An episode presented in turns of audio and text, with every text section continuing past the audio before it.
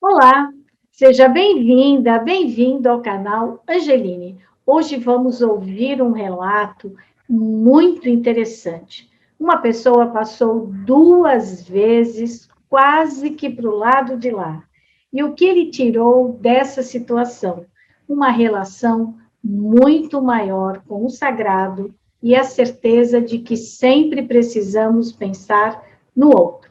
Antes de começar essa conversa, eu te faço um convite. Se você ainda não é inscrito aqui no canal Angeline, faça sua inscrição, converse com seus amigos, deixe o seu like. Nos ajude cada vez mais a disseminar a cultura do encontro e a cultura da paz.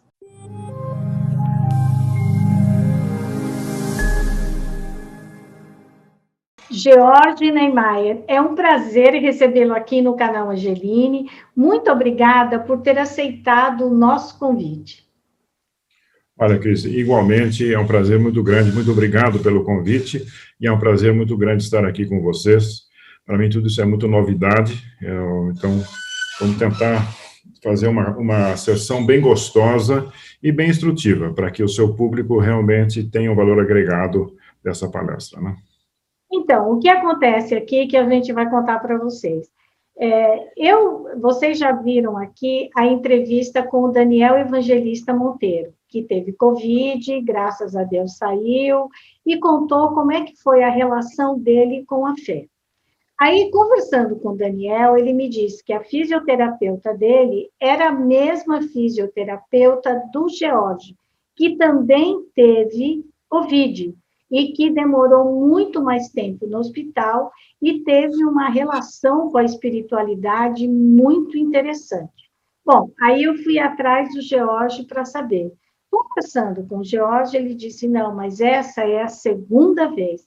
A primeira vez, há 18 anos atrás, eu também tive uma outra experiência, que foi uma EQM. E, coincidentemente, foi na mesma semana e a gente estava colocando no ar o programa do Carlos Mendes, que é, afinal, o que somos nós, que é uma pessoa, um físico, e, e investiga a EQM.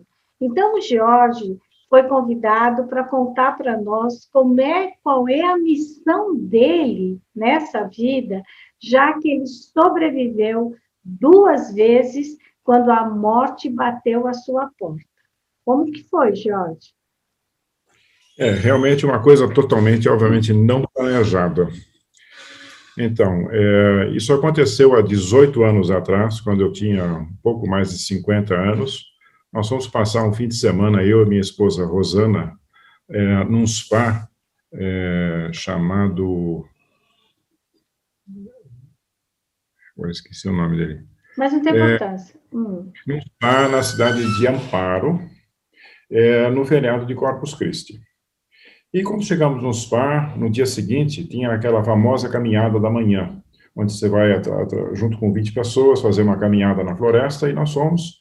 Fui eu, minha esposa não foi, eu fui sozinho com mais umas 20 pessoas, e fomos até o que eles chamam a, a Cachoeira da Caverna do Diabo, alguma coisa assim. E fomos na cachoeira. E quando cheguei na cachoeira, eh, na hora da volta, eu dei um pequeno passo, passo em falso, e pisei numa pedra molhada, escorreguei e caí sete metros escorregando as pedras e depois eu caí no vão da cachoeira, mais uns outros sete metros e caí em pé em cima de uma rocha. Nossa! Eu, foi um acidente horroroso e eu estava com a perna esquerda é, esticada, a perna esquerda bateu na pedra e a, a, o impacto foi tão forte que o fêmur estourou minha, minha, meu quadril e foi parar no intestino grosso. Isso no meio do mato. Você pode imaginar uma cena dessa. Não teve nenhuma exposição externa, foi tudo hemorragia, mas quebrou tudo lá dentro. E aí começaram as tragédias. Eu demorei quatro horas para chegar no hospital. E eu tinha hemorragia. E quando eu cheguei no hospital vivo, fui colocado numa mesa de emergência, e logo em seguida registraram a minha, minha. Eu perdi a consciência, eu já estava totalmente inconsciente. Registraram a minha pressão e a pressão tinha ido praticamente a zero. Em uma questão de alguns minutos, ela foi a zero e eu tive parada cardíaca.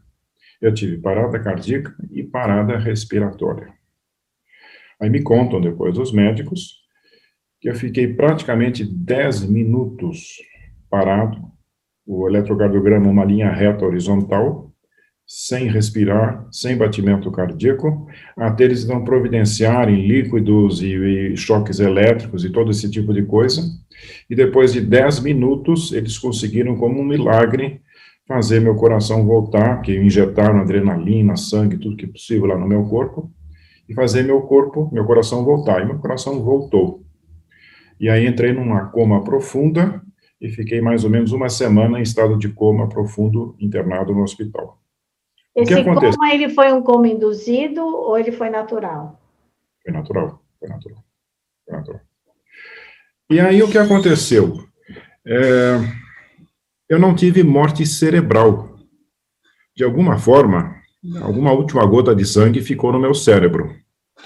Então eu vivenciei uma experiência que para mim era inédito, eu não tinha a menor noção disso, que é eu abri os olhos quando eu estava pelo jeito deitado e me senti como se eu estivesse num quarto escuro e num silêncio absurdo, num terrivelmente silencioso.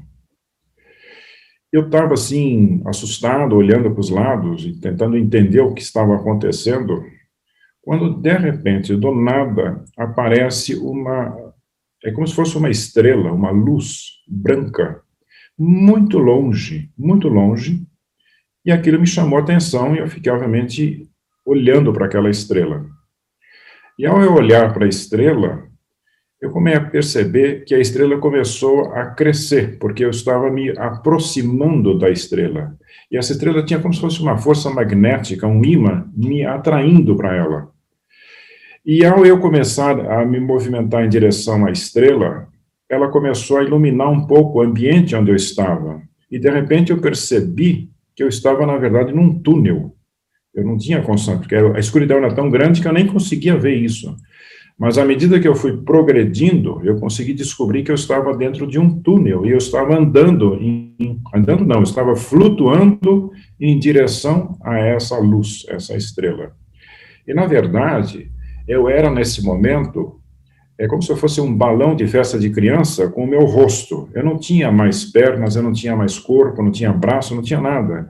Era como se eu fosse uma névoa com um rosto. É, depois eu tive algumas conversas com algumas pessoas, inclusive espíritas, falaram, ah, isso na verdade o que você está descrevendo parece ser é como se você tivesse saído do seu corpo e a sua alma estava se transformando num espírito, alguma coisa nesse tipo. E eu estava, então, encaminhando em direção a essa luz, que ela me atraía. E tudo isso num silêncio que eu nunca experimentei na minha vida, a tal intensidade do silêncio, porque eu não estava nem respirando, né? Então, você não, não escuta o coração, não escuta o, o seu respirar. E, é, e tudo isso num clima de uma serenidade incrível.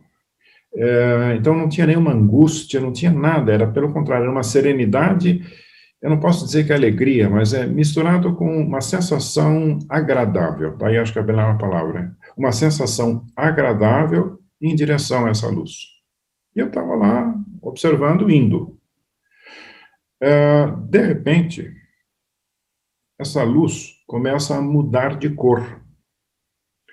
E ela vai se transformando numa cor lilás e purple, como diz o americano, é violeta. Mas é uma cor que eu nunca vi aqui na Terra. É uma cor diferente, uma cor de uma intensidade absurda e linda, uma cor absolutamente apaixonante. Mas, como eu disse, entre lilás e, e, e violeta.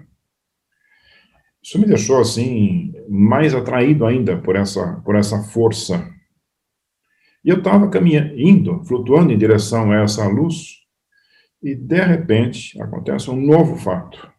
Eu paro. Paro na frente dessa luz e fico assim, uma relação parada, eu olhando para a luz, a luz me olhando. E aí acontece um terceiro fato. De repente eu começo a andar para trás. Do nada, eu começo a recuar. eu vou recuando, recuando, recuando, a luz vai se afastando, ela perde a cor lilás, ela volta para a tonalidade branca, e ela volta como uma pequena estrela no infinito, e eu recuando e voltando. E aí, não sei o que aconteceu, eu perdi os sentidos e perdi a consciência e acabou essa experiência de eu sair do corpo e, na verdade, voltar ao corpo. Porque depois eu descobri que eu estava vivo ainda. A verdade é essa. E aí eu passei uma semana no hospital em estado de coma. E numa certa dia, eu abri o olho. E quando eu abri o olho, fiquei olhando, perguntei, nossa, onde eu estou? O que, que é isso? O que, se passa? Quem eu sou? É, até tentar entender o que estava acontecendo. E, de repente, aparece uma expressão de uma pessoa, assim, olhando na minha face, e ela pergunta para mim. Não, ela, ela faz um, um, grito: Nossa, ele acordou, ele está vivo, ele está ele tá despertado. E aí essa pessoa vira para mim toda entusiasmada, que é uma enfermeira, uma coisa assim, e fala assim: Se você estiver me ouvindo, você pisca o olho. E eu pisquei. Aí todo mundo começou a gritar na sala: Ele piscou, ele piscou. E a minha esposa, que estava do lado, na sala do lado, veio correndo. E ela veio, e realmente eu, eu reconheci. Feliz ela. da vida, né? Ela chegou feliz da vida. Então, realmente foi assim um despertar. Ele está vivo.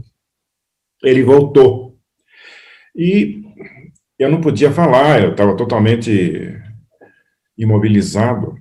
É, e eu comecei a olhar para cima, e quando as, essas pessoas saíram, eu comecei a olhar uma coisa que eu não conseguia descrever, que parecia assim a parte de baixo de um disco voador, uns círculos estranhos. Depois é que eu aprendi, era a lâmpada, a sala de cirurgia, aquela lâmpada redonda que tem várias lâmpadas menores embaixo dela. O, o senhor estava na UTI. Estava na UTI, é. é. Então, na verdade, eu estava acordando com todas essas lâmpadas em cima de mim, né? E, e, o senhor tinha consciência de que o senhor tinha uh, sofrido um acidente? Isso o senhor não, tinha ou não? não. Porque não, os, quando o senhor caiu, o senhor percebeu que o senhor estava caindo ou o senhor não percebeu que o senhor estava sofrendo um acidente? Eu percebi que eu estava caindo, tanto é que eu coloquei a minha perna esticada, como se fosse assim, um freio, para tentar frear, mas as, as, as pedras estavam todas com limo verde, assim, escorregadias, que nem um sabão. Um, um sabão, né? não consegui brecar, eu simplesmente fui empurrado e na hora do, da, da, queda livre, a minha perna esquerda estava esticada, que nem um poste. Aí, por isso que eu tive o um acidente. Se eu tivesse dobrado com consciência, não teria acontecido tudo isso, mas ela estava esticada. Então, todo o meu peso, 90 quilos, em cima de uma pedra, 7 metros de altura, é, é, um milagre. Então, eu sobrevivi, a verdade. É e a hora que o senhor é, acordou na UTI, que o senhor viu achando que era extraterrestre, mas era só o lustre da UTI, Uh, o senhor não se lembrava de que tinha sofrido esse acidente, é isso? Olha, eu, eu tive um tempo para começar a ligar os pontos.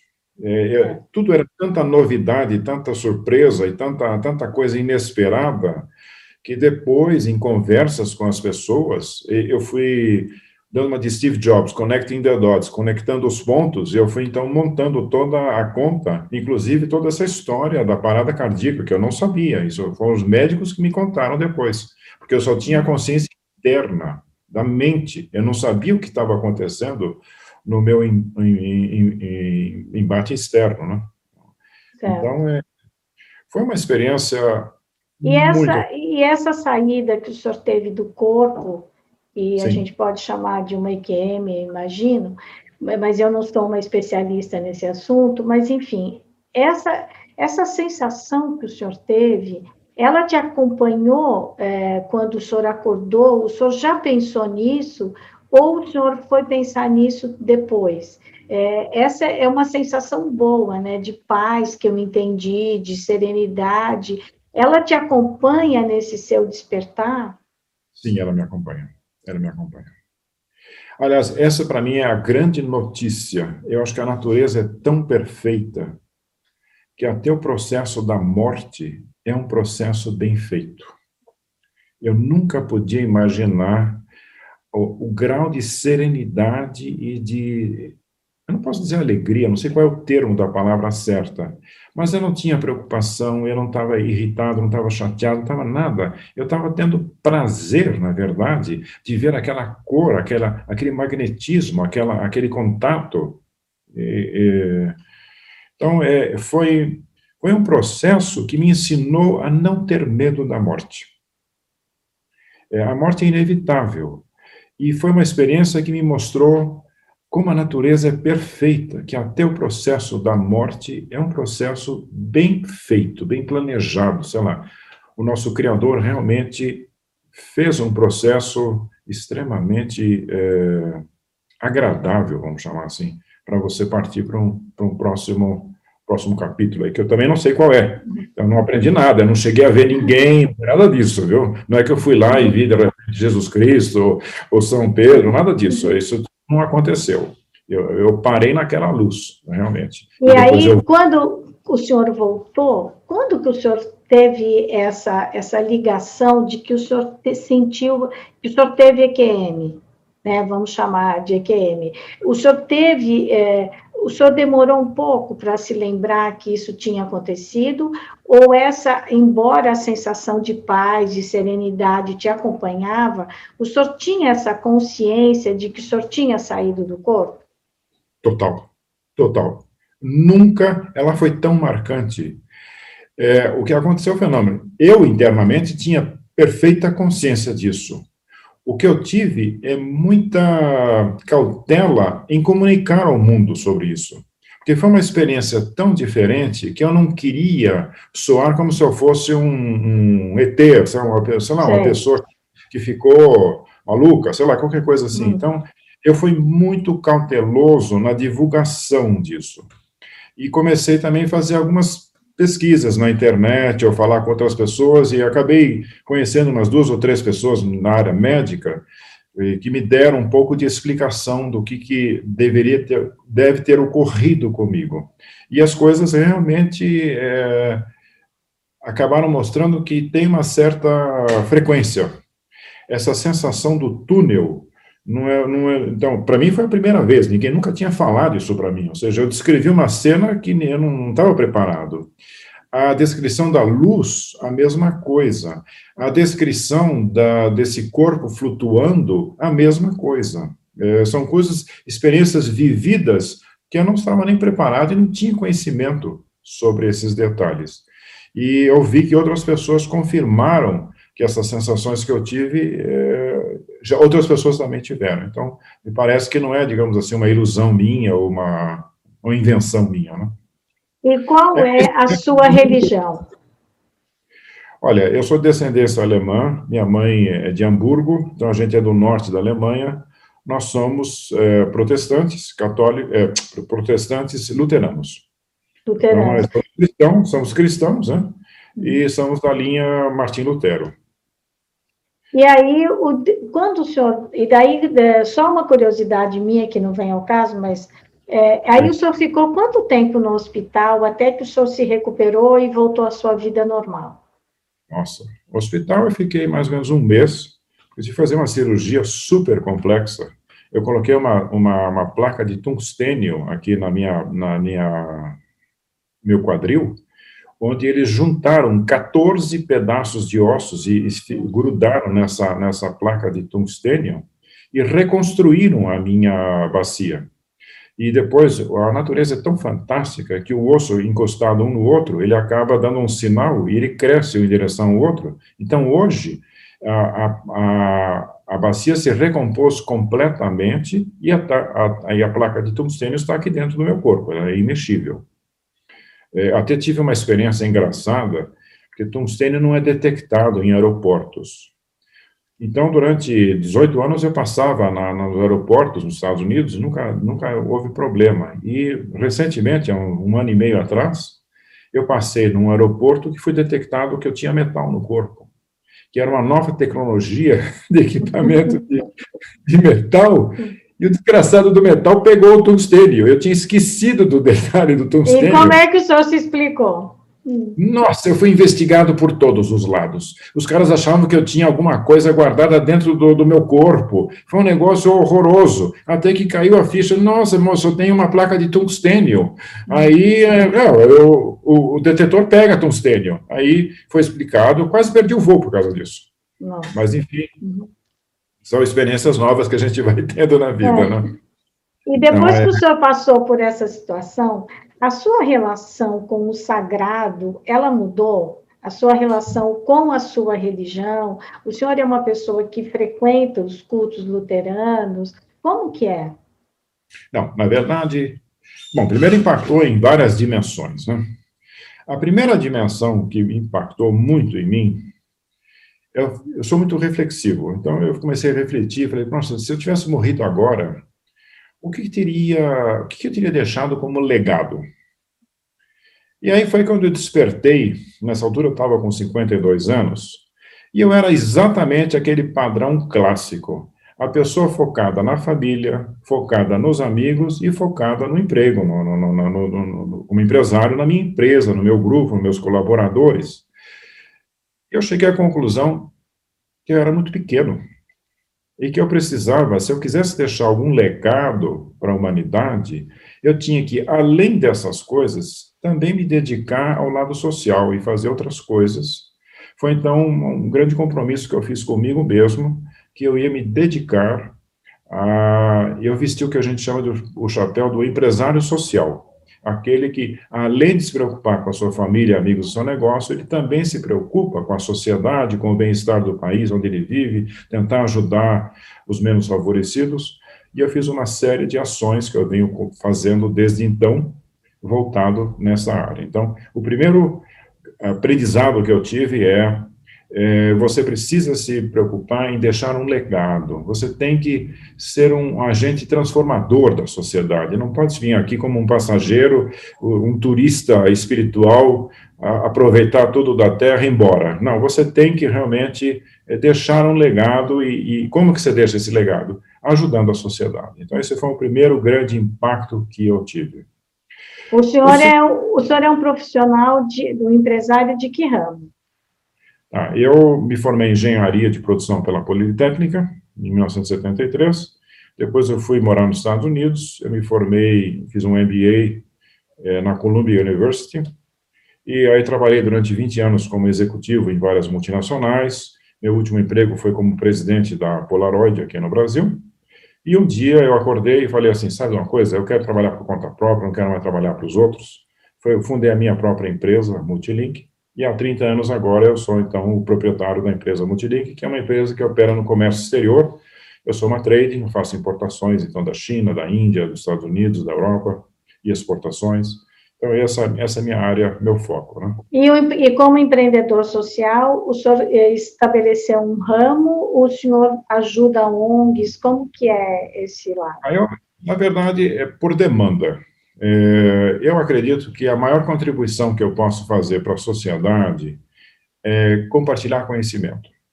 Então, o que, que eu tenho feito? Eu tenho feito palestras é, em, em, universidades, em faculdades, onde eu ajudo principalmente empreendedorismo, que acho que é, é, o grande foco hoje em dia, é você tentar ajudar o jovem a, a empreender. Eu tenho várias palestras gravadas no YouTube. É só você pegar meu nome, Jorge Niemeyer, no YouTube, lá tem umas sete palestras de vários temas sobre empreendedorismo. Então, eu faço isso como uma contribuição social e a gente percebe a carência de, de conhecimento e o agradecimento dos menos favorecidos. Os comentários que eu recebo das pessoas, o agradecimento do coração, e você está dando uma coisa que numa classe social alta parece pouco e numa classe social menos favorecida as pessoas agradecem do coração. É uma coisa impressionante, então é uma coisa que me comove muito como a gente poder melhorar e influenciar a vida das pessoas. Então, é, essa é uma também, é, E agora também o senhor deve estar participando de campanhas para ajudar as famílias agora na Covid. Ah, sim, sim, sim. Nós temos, aí eu fundei um grupo chamado Oval Table, e ele foi crescendo, hoje reúne 650 pessoas, são 650 empresários, 500 homens 100 mulheres, até passei, acho que é a relação para você. Um dia chegamos lá, 500 homens e 500 mulheres. É, mas é, eu estou na relação 20%, que na verdade é, é, um começo, na verdade, é um começo. É. Não, é só, é só uma brincadeira. É uma brincadeira. E temos 50 pessoas do setor público. Então, eu organizo eventos, jantares, é, reuniões, palestras, de todos os modelos possíveis, é, 20 pessoas, 50 pessoas, 100 pessoas, 400 pessoas, onde a gente tenta interagir o setor público com o setor privado, e a gente tenta contribuir para o bem do país. E então são temas que a gente tenta mostrar ou levar o que a sociedade espera do político ou o político o que ele vem expor à sociedade quais são as suas ideias. E a nossa cultura é, é realmente fazer perguntas sarcásticas e difíceis, porque não estamos lá para fazer dar, aplaudir é, em campanha política, não. Nós estamos realmente para cobrar para o que a sociedade civil precisa. E ao você ficar nesse porte, a, grande atrativa é que você atrai os políticos que gostam de plateia grande e você tem a oportunidade de conversar com pessoas de liderança do país que podem influenciar políticas públicas. Então, eu acho que essa é a maneira mais contributiva que eu pude criar, sem participar do governo, de influenciar e tentar colocar o Brasil num eixo correto, pensando na geração dos nossos filhos e principalmente dos nossos netos.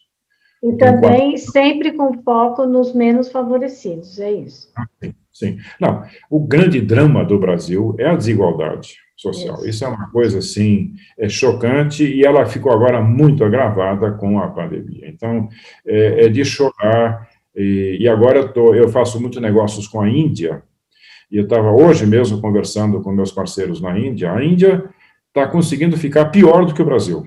Então, é, a desigualdade social é enorme na Índia, o saneamento é extremamente escasso na Índia, então, a Índia está entrando agora numa, numa onda que pode ser pior do que a do Brasil. Então, é realmente, isso mostra que a gente, como pessoas privilegiadas, nós precisamos agir e ajudar. É, não dá mais. Então, é. é. esse é o grande legado que eu aprendi dessa primeira experiência. E aí e... o senhor foi levando, e aí teve a Covid. Exatamente. Ou teve algum evento ainda nesse, nesse meio tempo? Não, não, eu fui levando e eu tive muita. Ah, também um foco que eu tive, que é bem da sua, da sua área. Se eu posso dar uma visão satelital, assim, de, de, de astronauta sobre a vida, eu acho que a minha experiência de vida mostra que a vida é formada por três grandes ciclos. Eu acho interessante eu compartilhar isso com você. O primeiro ciclo eu chamaria de inteligência racional.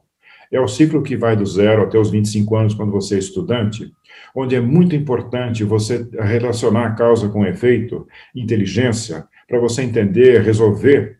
E isso é o que determina de você passar no vestibular, entrar na faculdade. O fator crítico de sucesso na vida, então, é você ter um bom raciocínio uh, uh, uh, lógico, né? Então, é uma inteligência racional. Esse é um ciclo muito importante na vida.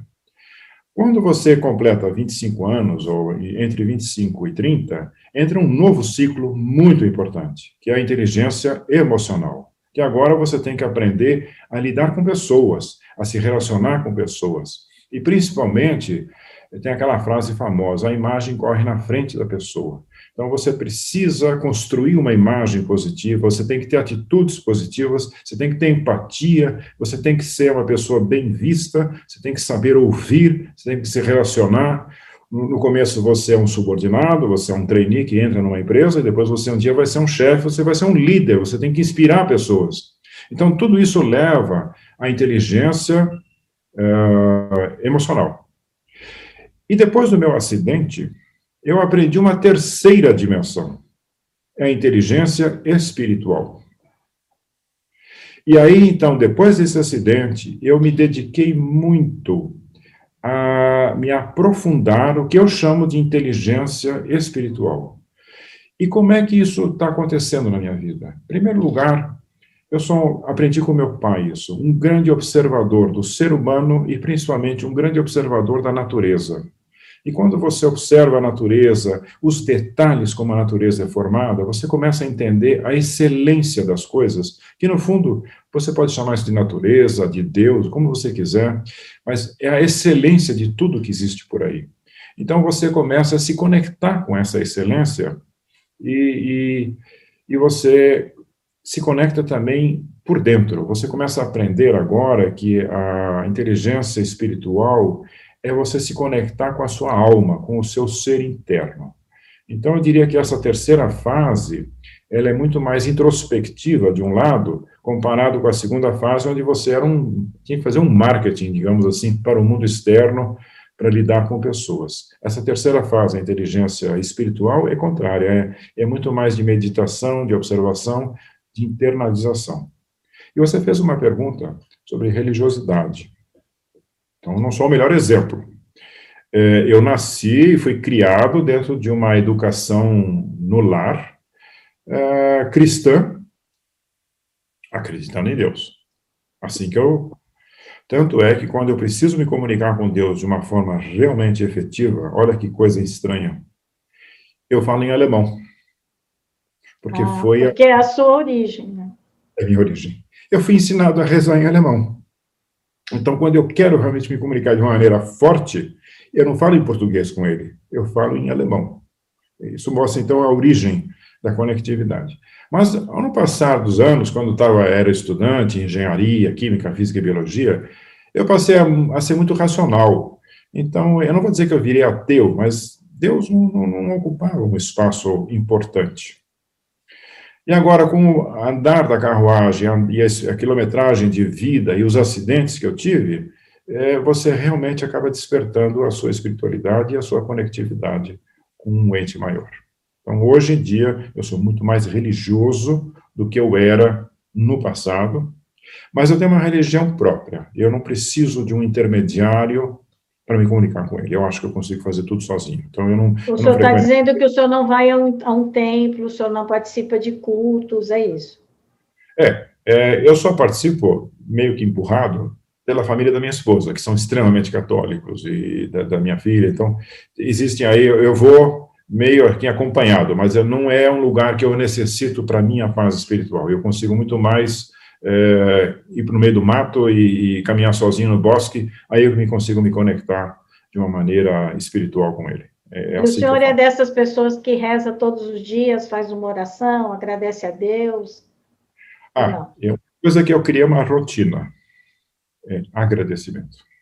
Eu acho que quando você acorda de manhã e você realiza quem você é e quem, onde você está, o primeiro sentimento que eu tenho é de agradecimento. E você vai dar até risada. Eu tenho um pequeno templo que virou um símbolo para mim. Eu quero lembrar para você. Eu não contei, eu esqueci de contar. Hum. Quando eu saí do hospital, eu fiquei sete meses deitado na cama em casa, porque eu não tinha, Nossa. as pernas não funcionavam. Uhum. Oh, foi um negócio horroroso. O primeiro dia que eu levantei da minha cama e fui no chuveiro tomar banho de água quente caindo no meu rosto, sozinho em pé no chuveiro, eu chorei que nem uma criança. Acredito. É a sensação de voltar a ser livre e independente. E isso se transformou um templo para mim. Todo dia de manhã, quando eu acordo e eu vou tomar banho de chuveiro, a primeira coisa que eu faço, uma coisa tão simples, eu olho para cima e aquela água quente caindo no meu rosto e eu sozinho podendo me lavar, eu agradeço a Deus, porque eu estou tendo água quente que um montão de pessoas na humanidade não possuem esse, esse privilégio de poder tomar banho de água quente. Né? Você pega aí a, a pobreza mundial. Uhum. E segundo, eu estou sozinho em pé, saudável. Não existe coisa melhor na vida do que isso. Então, é, você aprende a agradecer. E o agradecimento gera humildade. E quando você tem agradecimento combinado com humildade, são as condições ideais para você estar tá equilibrado, com paz de espírito. E se você quer ser feliz, é, na minha teoria, é impossível ser feliz sem passar pela paz de espírito. Então, a paz de espírito, para mim, é, é o fundamento do caminho da felicidade. E essa e vou... paz de espírito, o senhor concorda que ela vem da ajuda que também a gente pode dar para os outros? Eu digo que não dá para ser feliz a gente dentro do carro e uma criança fora pedindo, não é? Não, é impossível. Aliás, no meu carro, eu ando no meu carro com, com coisinhas. E toda vez que eu chego num farol, eu baixo o vidro e dou. Eu não dou dinheiro, mas eu dou comida. Eu sempre dou alguma coisa para. Minha esposa sempre compra aí um salgadinho, alguma coisa, então eu dou para as pessoas. É, eu acho que se você quer ser realmente feliz, você tem que ter paz de espírito e você tem que ter um sentimento de contribuição. Você precisa ajudar as pessoas. Esse é o verdadeiro significado da felicidade.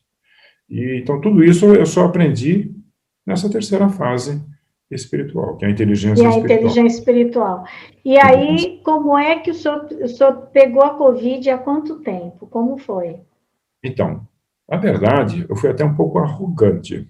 Eu tenho boa saúde, vou na, vou na academia várias vezes por semana, sou cuidadoso, seguia todos os rituais que possíveis imaginários.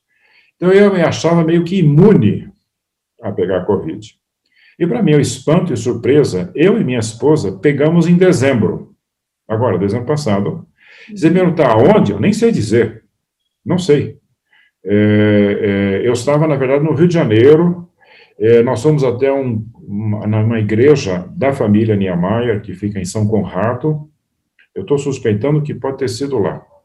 Eu não sei se você conhece, mas é uma paróquia de São Conrado, em, em, na praia de São Conrado, que foi fundada por um, um Niemeyer há 100 anos atrás, e é uma coisa que a família tem muita conectividade. Então, nós fomos lá é, fazer uma, uma missa de domingo lá, e estava muito cheia.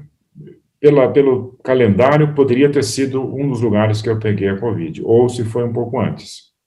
O fato é, eu comecei a me sentir mal, avisei a Rosana, a Rosana é extremamente rápida, eu falei, Jorge, vamos fazer um teste. Nós dois fizemos teste, e nós dois fomos é, diagnosticados positivos. Ela não aconteceu absolutamente nada, nem dor de cabeça, nada, zero, totalmente assintomática. E eu, dois dias depois, passou a ambulância aqui e me levou para o hospital. Fui internado no, no Oswaldo Cruz. E quando eu cheguei no Oswaldo Cruz, é isso que eu queria contar para pessoas que não tiveram ainda a experiência do Covid. É uma sequência de surpresas. Esse vírus realmente é danado. Quando você é internado no hospital porque você está com um problema no coração, ou no fígado, ou no rim, você tem uma equipe médica especializada naquilo que você está sendo atendido. Então, não existe, digamos, surpresas. É, os médicos sabem o que está acontecendo e sabem fazer o tratamento. É uma questão agora da saúde do teu corpo, se você vai responder positivamente ou negativamente. Com a Covid, não. A Covid começou pelo pulmão. Aí, então, eu estava com uma equipe de pessoas na área do pulmão. De repente, pegou meu rim. Depois pegou o meu, o meu uh, fígado. E depois ela pegou meu rosto. Ela veio, ela, ela pegou a toda o meu rosto. Os médicos. O que, que ela faz no rosto? Ela pegou, acredite se quiser, ela pegou o meu dente do siso, que estava lá dormindo há 40 anos, super quietinho, nunca tinha acontecido nada com ele. De repente veio uma notícia olha, o senhor está com uma inflamação enorme no rosto, e quando nós fomos investigar, o seu dente do siso é, foi infeccionado pelo Covid. Falei, o quê? Olha, vamos ter que fazer uma cirurgia é, e tirar o dente do senhor aqui. Falei, o quê? Aqui, agora, na, na, na UTI? Aí começou uma discussão médica, se eu saio da UTI para fazer a cirurgia ou se faz a cirurgia na UTI. Aí chegaram à conclusão que eu estava tão fragilizado que tinham que fazer a operação na UTI. Você pode imaginar um Nossa. dentista tirar o teu dente do siso na UTI? Não, foi um caos. Primeiro e que, o senhor ficou quanto tempo na, na UTI? Olha, eu fiquei dois meses no hospital. Agora, quanto eu fiquei na UTI? Porque eu fui, eu voltei, eu fui entubado. Eu, eu, eu tive um ciclo de todas as condições, porque era o ciclo da má notícia. Eu chegava, chegava um médico e falava, olha, seu Jorge, é, tem um fato novo aqui, tá, tá, tá, pá. Aí, tá bom, então vamos agora cuidar disso. Aí, quando chegou no dia seguinte, não, mas agora aconteceu isso, agora aconteceu aquilo. Então, quando eu fui ver, eu estava com diálise, né, que o rim não funcionava, depois é, eu tomava uns 20 remédios por dia, você acredita? Eu fui totalmente O dia mais caótico foi quando eu acordo eu descubro que eu estou amarrado na cama. Eu falei, gente, o que, que é isso? Aí eles falam, não, isso aqui é procedimento hospitalar, porque você está, eu contei 16 coisas entrando e saindo do meu corpo, então a gente amarra, porque tem muito paciente que fica nervoso e fica arrancando os fios, né? Então eu só tenho que ficar amarrado. Eu falei, gente, não, eu não consigo ficar amarrado. Se me deixar amarrado aqui, eu vou enlouquecer. Eu faço um pacto, eu juro que eu não vou, eu não vou causar não nenhum. Não vou me mexer. Não vou me mexer, mas me solta. Psicologicamente, a pessoa está solto, senão eu fico enlouquecido. E me soltaram. E realmente eu, como bom alemão, cumpri a palavra e não fiz nenhuma aprontada e fiquei lá livre e solto. Mas aí aconteceu um fenômeno, que é a minha segunda EQM, né, que chama esse negócio? Não, EQM o senhor teve a primeira vez, aí agora o senhor teve uma relação com o sagrado, digamos assim, é isso? Ou o senhor, o senhor chegou a sair do corpo? Não, não cheguei a sair do corpo. Uhum. Não, não, eu, eu, vou descrever o que, que é e você, tá. você resolve. Você resolve, porque como isso é tudo território novo para mim, eu é. não, não, não, mas eu também não sou uma especialista nesse assunto, mas o que me interessa é essa ligação sua com o sagrado, com a espiritualidade. Né? Eu estava, é Lady Murphy, eu estava lá sozinho na, na UTI, eu nem percebi que o meu botão de emergência caiu e estava no chão. Então, eu não tinha mais acesso a ele. E nessa altura eu estava com traqueia, né? aquele buraco aqui na, na, na, na garganta, e estava respirando pela garganta. E quando você tem a traqueia, você não consegue falar, você perde a, o comando da voz. Aí, acontece, isso era tipo assim, duas horas da manhã, alguma coisa assim. A traqueia entope, suja, com alguma sujeira, eu estou com dificuldade de respirar. Eu já estava com o pulmão comprometido. Você tem o pulmão comprometido, aí você tem a fonte da origem do oxigênio entrando no corpo também comprometida. Você pode imaginar. Eu fiquei numa crise de falta de ar absurda e entrei em taquicardia. Ao entrar em taquicardia, eu entrei em pânico. Aí eu tenho uma combinação. Meu coração batia, assim como se fosse assim, 160, 170 batidas por minuto. Eu tinha a sensação que ele ia explodir ou sair do corpo, de tão uh, demandado. Tão forte. Ele, tão uhum. forte que estava. E quando eu estava no auge dessa crise, aí eu tive meu lado racional. Eu virei para mim mesmo e falei, eu converso muito comigo mesmo. Falei, Jorge, eu já entendi. Chegou a hora. É aqui agora que eu vou partir. E aí eu tomei uma decisão de conversar com Deus. Eu vou chorar. E aí, essa decisão com Deus, o senhor pensava em português ou em alemão? Foi quando eu falei em alemão. Eu comecei, Mein lieber Gott, e aí foi. E aí eu caí num quadrante maravilhoso. Assim, não sei como, fui iluminado. Em vez de eu reclamar para ele, pô, quero viver mais 20 anos, que história é essa? Não me deixa morrer aqui, por favor, me ajuda e chama um socorro, sei lá, faz alguma coisa. Eu fui o contrário. Eu comecei um discurso em alemão agradecendo a ele. Que, afinal, eu tinha 70 anos, uma vida privilegiada, e eu queria agradecer a ele por tudo que ocorreu de bom na minha vida. A família, amigos, o sucesso, enfim, tudo isso. E, e aí aconteceu um fenômeno que eu não sei descrever. Eu consegui entrar em paz de espírito. E a minha taquicardia diminuiu, e de alguma forma eu acabei adormecendo, e eu passei daquela crise aguda. E passa algum tempo, que eu não sei descrever quanto, eu acordo. E eu acordo porque eu escuto um barulho. Quando eu olho para o lado, eu vejo todos aqueles equipamentos né, da UTI. Aí eu olho para o equipamento e falo: Ué, eu estou aqui? Eu estou na minha sala da UTI? Eu pensei que eu tivesse partido. Eu estou no mesmo lugar. Eu não morri. Eu estou aqui. O senhor, o senhor pensava tudo isso, né? Porque o senhor não, não falava, o senhor estava pensando, pensando tudo isso. Quando eu acordei, ah, esqueci de falar isso. Eu acordei e falei assim, ah, ok. agora eu vou estar no túnel, então eu vou ter a mesma experiência e não vai o ser... Senhor, o senhor pensava lá naquela experiência de 18 anos atrás. Isso, isso. Então, eu não e essa, com... essa sensação de paz que o senhor diz que o senhor teve no final dessa sua conversa com Deus, essa reflexão, o senhor é, teve a mesma sensação de paz que o senhor teve no túnel? Sim, sim. É uma paz inexplicável. É uma paz inexplicável. Vai ver Mas que é a paz de fato, né? É, é verdade. O fato é que eu fiquei surpreso de encontrar os equipamentos da UTI do meu lado. E eu cheguei à conclusão lógica, mas então eu estou na UTI. Então, se eu estou na UTI, eu não morri. Eu estou aqui na Terra de novo, eu estou continuando. Sabe, é uma, é uma, eu demorei alguns segundos para processar tudo isso e entender que, que não. E aquele barulho que eu tinha escutado, quando eu olhei para trás do equipamento, eu vi aquela uma, tinha uma mocinha corcunda que era que limpa o lixo. Então ela pega o lixo da direita, depois pega o lixo da esquerda, ela nem olha para a gente e sai da sala. É um automático, assim, um robozinho que vai lá. Aí eu vi ela e eu peguei a mão e fui batendo na lateral da cama. E aí ela, assustada, olha para mim. Então eu me conectei com ela num olhar, que eu não podia falar, e eu fiz esse sinal assim de reza. E ela entendeu que eu estava com emergência.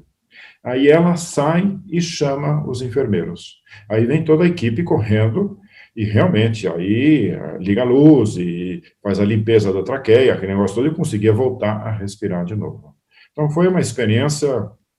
Ah, agora você chama isso de EQM ou não? Eu não sei. Enfim, eu tive, eu tive a consciência de que chegou a hora e que eu ia partir e fiquei surpreso que eu não parti. Foi isso. É e aí, quando o senhor saiu, quando o senhor conseguiu realmente ter alta, ir para casa, é, como foi que o senhor voltou para sua casa depois dessa experiência com o sagrado? É, eu só esqueci de dizer uma coisa para você. O, os médicos se comunicavam com meus filhos, não comigo, porque eu não podia. E eles chamaram a família e disseram: olha, o negócio está ficando tão agravante que vocês têm que se preparar para o pior. Então, estava dentro da família o conceito, ele vai partir. E quando eu me despedi do médico no hospital, ele vira para mim e fala assim, Jorge, a sua alta médica hoje aqui, é, eu posso chamar como um milagre. Eu fui. E assim eu fui para casa e eu perdi 18 quilos. Os meus músculos desapareceram. As minhas pernas e meus braços pareciam perna e braço de passarinho, sabe? Quando tem só osso e pele eu não era, eu era incapaz de andar três passos. Para eu andar dois passos, eu precisava a ajuda de um, de um, como é que ele chama isso, cuidador. Eu colocava a mão no ombro do cuidador e eu ficava assim dando, engatinhando os passos para poder andar. Então, realmente foi um impacto muito forte, muito forte. E agora eu vou contar o que eu aprendi disso tudo. Eu voltei para casa ele teve até aquele impacto muito forte na família, é, que, puxa, eu podia ter partido mesmo, realmente.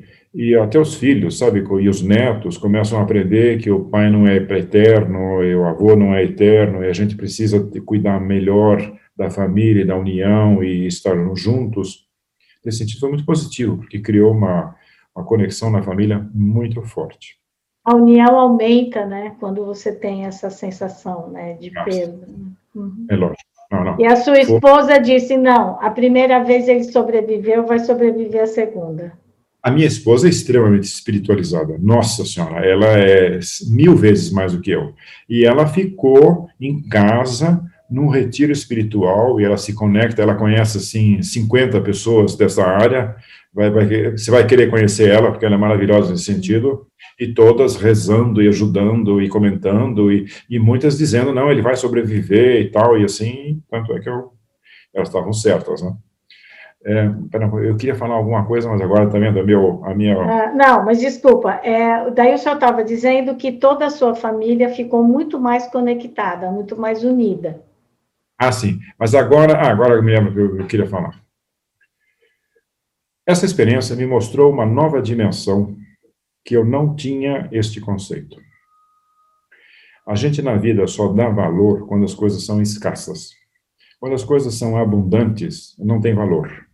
Qual é o valor do ar que você respira? É zero. Você pode respirar quando você quiser. Agora, na hora que falta ar, você paga o que você tem para poder conseguir um, um, um balão de oxigênio para respirar. E é o mesmo conceito que eu tive sobre o tempo. Eu tive a consciência nítida que o tempo é um recurso escasso. Para mim, com 71 anos, tempo passou a ser um recurso escasso. Então, qual é a maneira mais inteligente de você administrar o tempo? Isso que é importante.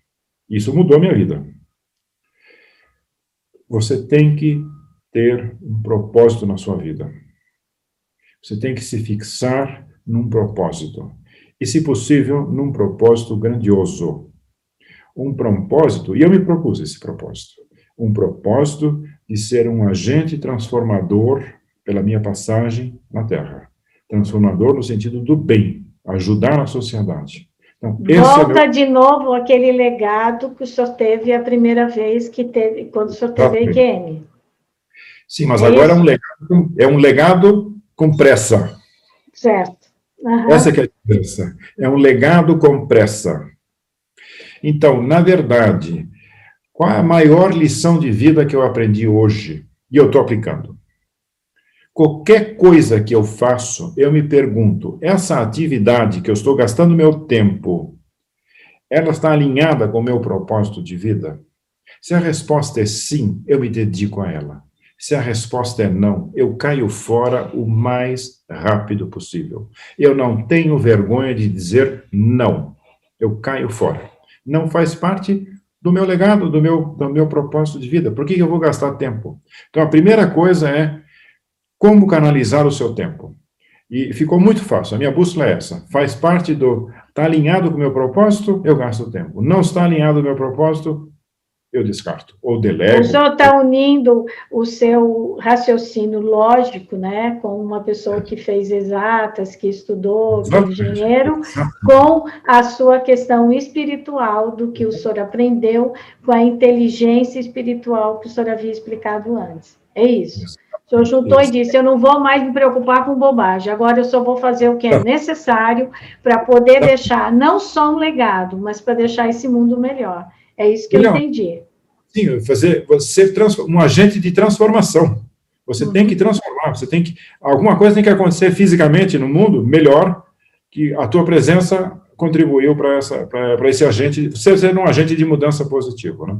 Esse é o que é as pessoas dizem, fazer a diferença no mundo, não é? Isso, fazer a diferença no mundo. E o segundo aprendizado é jogar fora, é como se você tivesse uma mochila nas tuas costas e, e cada problema é uma pedra. E você está carregando essas pedras nas tuas costas que são um peso na tua vida. E na hora você começa a ver, isso é uma coisa pequena, Joga fora, não se preocupa, não se aborreça. Eu vou dar um exemplo idiota, mas é, eu dei risada, porque a minha cabeça mudou. Aqui em casa, a empregada tem um ritual de trocar a toalha uma vez por semana, e eu tento ensinar ela que é o seguinte: quando você trocar a toalha do banheiro, primeiro você coloca a toalha nova e depois você tira a toalha velha. Porque se por acaso eu for tomar banho, eu sempre tenho uma toalha. Ela sempre faz o contrário. Ela vai de manhã lá, tira a toalha velha, e à noite ela coloca a toalha nova. O que aconteceu comigo há duas semanas atrás? Eu fui tomar banho, tomei banho. Quando eu vou sair do chuveiro, não tem toalha. O Jorge antigo ficava irritado. Cadê a toalha? Não sei o quê. Pega o telefone, xinga, grita. Pô, o Jorge novo dá risada e fala assim: Eu estou sendo provocado. Eu não vou me aborrecer. Aí eu abro uma gaveta e encontro uma toalhinha de rosto pequenininha. Eu me enxuguei com a toalhinha de rosto. Ela ficou super molhada, mas eu consegui e eu dei risada do episódio. É isso que eu quero mostrar para você. Eu não me importo, eu não quero mais me aborrecer com coisa pequena, porque o que é importante na vida é ter saúde, é ter amor, é, é ser um agente de mudança. Isso são coisas importantes. O resto é o resto. E você tem que tirar da sua agenda, você tem que zerar essas coisas da sua agenda. E hoje eu sou uma pessoa que zerei tudo isso. Eu zerei. Eu não me preocupo mais. Então, acho que atividades onde eu gastava tempo eu eliminei, que eram desnecessárias, e problemas que eu acho que são pentelhações na vida, eu simplesmente ignoro, mudo, não me influencia, não me aborreço. E isso tudo contribui para o ente maior de todos, que é paz de espírito. E paz de espírito é a estrada pavimentada para a felicidade. Então, e o senhor tem quantos netos? Quatro. E qual a idade deles? Ah, tem de sete, de cinco, de três e de dois. O de sete e o de cinco já perceberam que é um novo avô? Ah, sim. É. Sim. Os três. O de três anos também é muito espertinho. É muito espertinho. E qual que é a, a grande diferença do avô? Ah, eu acho que faz parte da minha agenda ajudar eles, né? Então, a gente tem que se conectar com eles. Então, é, é, eu acho que eu preciso realmente ser uma pessoa mais contributiva com a sociedade, com a família, com os netos, enfim, com todo mundo, pensar menos em mim e pensar mais nos outros. É, eu preciso ser. Mas isso parte do agradecimento, né? Quando você é agradecido, aí você passa para os outros, né? É isso. Então, por exemplo, agora nós passamos um Dia das Mães, a família toda reunida, os netos, tudo. É, meu neto dormiu na minha cama, sabe? Uma coisa assim, nunca, tinha acontecido uma coisa dessa. Uma conectividade incrível. Então, é, é, esta é uma diferença, tá? E o senhor, quando vê, quando as pessoas hoje, a gente vê as pessoas, eh, porque o luto no Brasil, ele está muito grande, né? São mais de 400 mil vidas, é, muitas pessoas não puderam enterrar os seus entes queridos, né? Não se passou o que se diz ali, começar a vivenciar o luto, é uma situação muito difícil. Então, para quem fica, para pessoas que sobreviveu como o Senhor, o Daniel e tantas outras que entraram e saíram do hospital, essa gratidão pela vida, eu imagino que ela é muito maior diante desse quadro que a gente vive hoje, não é? Toda a razão. Eu digo para as pessoas, eu me sinto hoje um abençoado por Deus. Você ter. Vamos ver lá, o Paulo Augusto, né? É, o, o, o humorista. O, o senhor está falando do, do Paulo Gustavo. Paulo Gustavo. O Paulo Gustavo, 42 anos, sem nenhuma comorbidade, não resistir à intubação, e eu, com 71 anos, resistir, é porque eu sou abençoado. Eu só posso agradecer. Eu digo para você, é, é fundamental para mim acordar de manhã, tomar banho de chuveiro e a primeira coisa que eu faço é agradecimento. Isso. É... Aliás, eu queria só comentar uma coisa dos falecimentos. Pois não. Eu tive uma experiência. Eu sou muito é, investigador, assim, eu gosto de conversar com as pessoas. E no hospital eu tive a oportunidade muito de conversar com as enfermeiras, atendentes, serventes lá, as pessoas que me rodeavam, porque médico você vê uma vez por dia, né? O, o, o teu dia a dia acaba sendo sempre lá com o pessoal operacional. E eu tive uma conversa com algumas enfermeiras, isso me chamou a atenção, isso é profundo agora que eu vou dizer. É, foram umas sete enfermeiras nos turnos diferentes que não se conversaram entre si. Então, não é que uma preparou e a outra falou, não, não. São sete pessoas que não se, não se conectaram entre si, de turnos diferentes, e eu fiz a pergunta para elas. Vocês que estão aqui no dia a dia, na UTI, convivendo com toda essa situação dramática e convivendo com a morte o tempo todo, o que, que você pode me passar do aprendizado que você teve dessa que você está tendo dessa experiência tão traumática e dura que vocês estão vivendo. E você vai se surpreender com a resposta que eu aprendi. E olha, tive umas cinco ou seis pessoas que deram a mesma, o mesmo comentário. E qual foi? Na verdade, eu, como enfermeira, estava agora no leito, ao lado de uma pessoa que sabia que ia morrer. Então, ela usa essa pessoa, digamos assim, quase como um padre, um confessionário, para fazer as suas últimas declarações. E ela falou, seu Jorge, senhor não imagina a quantidade de pessoas que olhavam para mim chorando, dizendo: se eu soubesse que eu ia morrer hoje, como eu tinha feito a minha vida de forma diferente. Eu queria voltar e poder abraçar mais, agradecer mais, dar mais atenção à minha família, menos ao meu trabalho, não sei o quê. Ou seja, a quantidade de pessoas que se arrependem da vida que levaram porque não tinham consciência que a morte estava à beira da chegada. Então, é uma mensagem forte essa. E é. elas me contaram muitas histórias horríveis de famílias que deixavam o cara lá no hospital e, depois ia embora, e, e não tinha ninguém para visitá-los. Até me comentaram, nossa, o senhor é uma pessoa privilegiada, toda hora tem alguém da fa família aqui visitando o senhor, tem aqui no quadro vizinho, no outro lá, ninguém visita. É, outro cara, a esposa foi lá, já vendeu o carro e já, já trocou de carro sabe, do marido e trocou para ela. Histórias assim horríveis que a gente escuta. Então você vê, é, é um outro mundo que eu não tinha consciência. Mas é, isso se revela num momento desses, de dificuldade, das pessoas se arrependerem se soubessem que a morte estava tão iminente, teriam conduzido a sua vida de uma maneira diferente. É forte isso. É, é, é forte. muito forte. E também vendo esses, esses outros relatos, né, que são tristes mesmo, como uma pessoa doente, ninguém vai visitar, tendo condições de fazer isso, não é?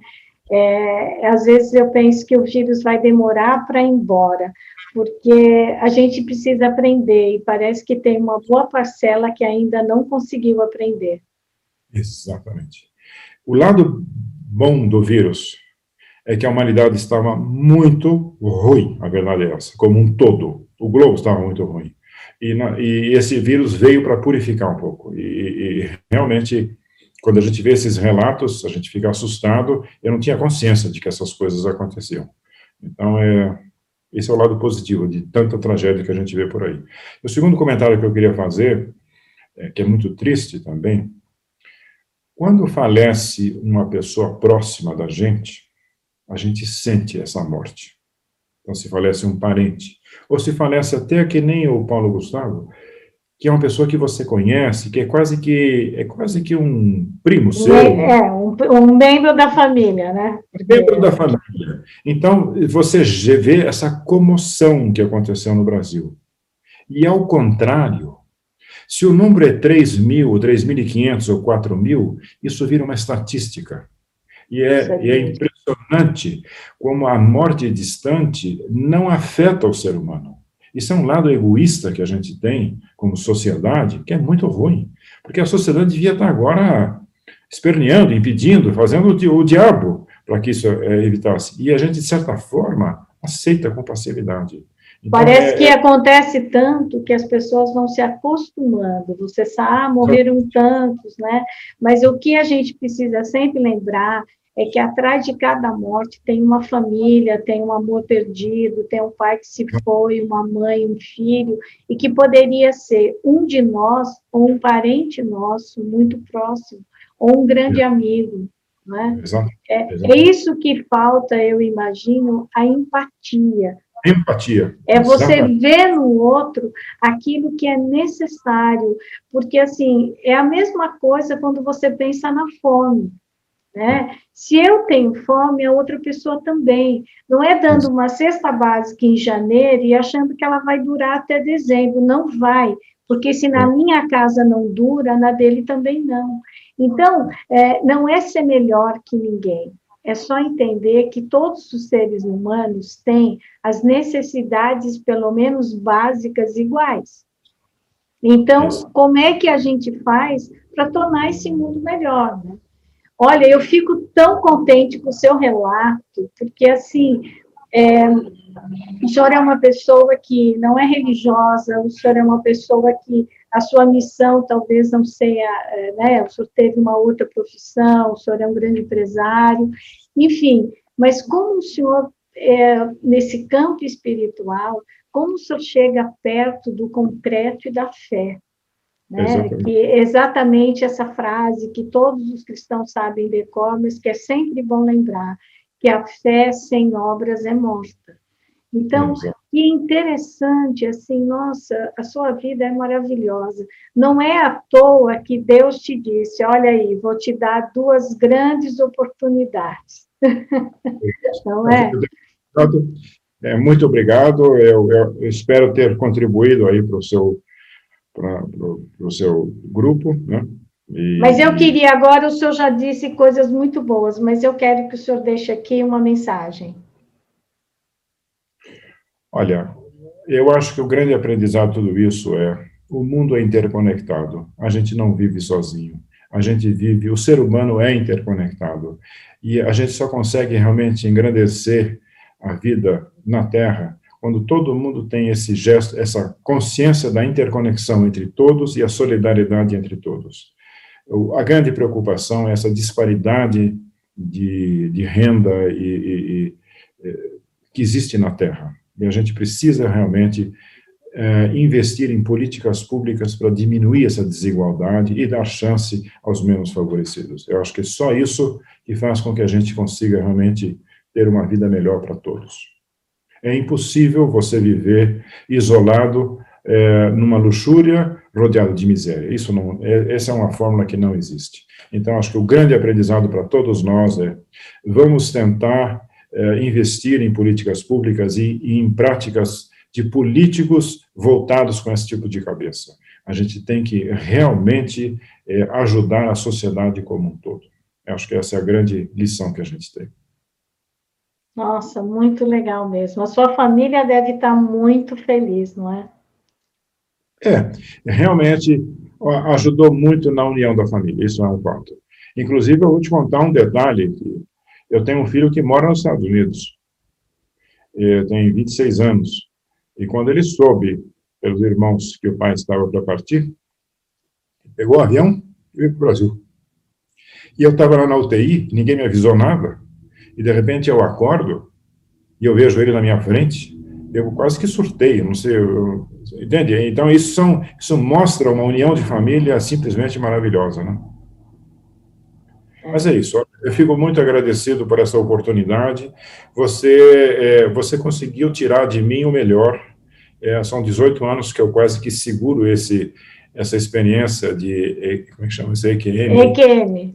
EQM, é, para mim, não, não, não era de divulgar, mas agora, depois que eu tive a segunda vez desse negócio, eu, eu chego à conclusão que realmente isso faz parte da minha missão, eu acho que eu deveria expor isso para a sociedade e, mais importante, expor o aprendizado dessas experiências para que as pessoas estejam um momento de reflexão e, eventualmente, incorporem na sua vida esse aprendizado. Né? Olha, se o senhor me autoriza, eu vou conversar com o Carlos Mendes, que é a pessoa, esse físico que sabe sobre quem eu é. E talvez o senhor converse com ele, porque assim, eu não sou uma pessoa que posso te dizer exatamente o que aconteceu, mas é muito interessante. O que eu fico muito feliz é saber que uma pessoa como o senhor, com o seu dinamismo, com a sua influência na nossa sociedade, passa por uma situação literalmente de vida e de morte, e nesse retorno quer que o mundo seja melhor. Isso é fundamental. Os meus amigos brincam comigo, diz que, dizem que eu sou uma poliana. Eu não, eu me considero uma pessoa esperançosa. Eu tenho a esperança que o mundo vai ser melhor, porque hoje a gente planta as boas sementes e porque em breve nós vamos colher, se não for possível aqui, talvez lá no outro mundo, mas quem ficar, com certeza vai saber que teve gente que lutou, que caminhou para que esse mundo fosse melhor. Não só porque a luta é muito boa e você precisa fazer, mas porque a gente precisa fazer a diferença no mundo para que esse mundo seja melhor, não para mim individualmente, mas para todos nós. É como segurança, meio ambiente, ou tem para todo mundo ou não tem para ninguém. Eu te agradeço imensamente a, a, o, o, fato do senhor expor aqui a sua história, contar para a gente, contar essa lição de vida que o senhor teve, mas principalmente eu agradeço o seu trabalho, o seu sentimento. Muito obrigada. Muito obrigado, Cris. Você é uma pessoa maravilhosa e eu fico muito agradecido de poder ter a oportunidade de participar do teu fórum, tá bom? Muito o canal Angeline é que agradece. E para você que está nos ouvindo, que gostou desse conteúdo, que acha que realmente ele é relevante, que pode fazer a diferença no mundo, eu peço a você, se inscreva aqui no canal Angeline e nos ajude cada vez mais a cultuar e a disseminar a cultura do encontro e a cultura da paz. Na próxima quinta, um novo programa. Eu espero você. Muito obrigada, Jorge. Um grande abraço para você. Tudo de bom. Obrigada. Tchau, tchau.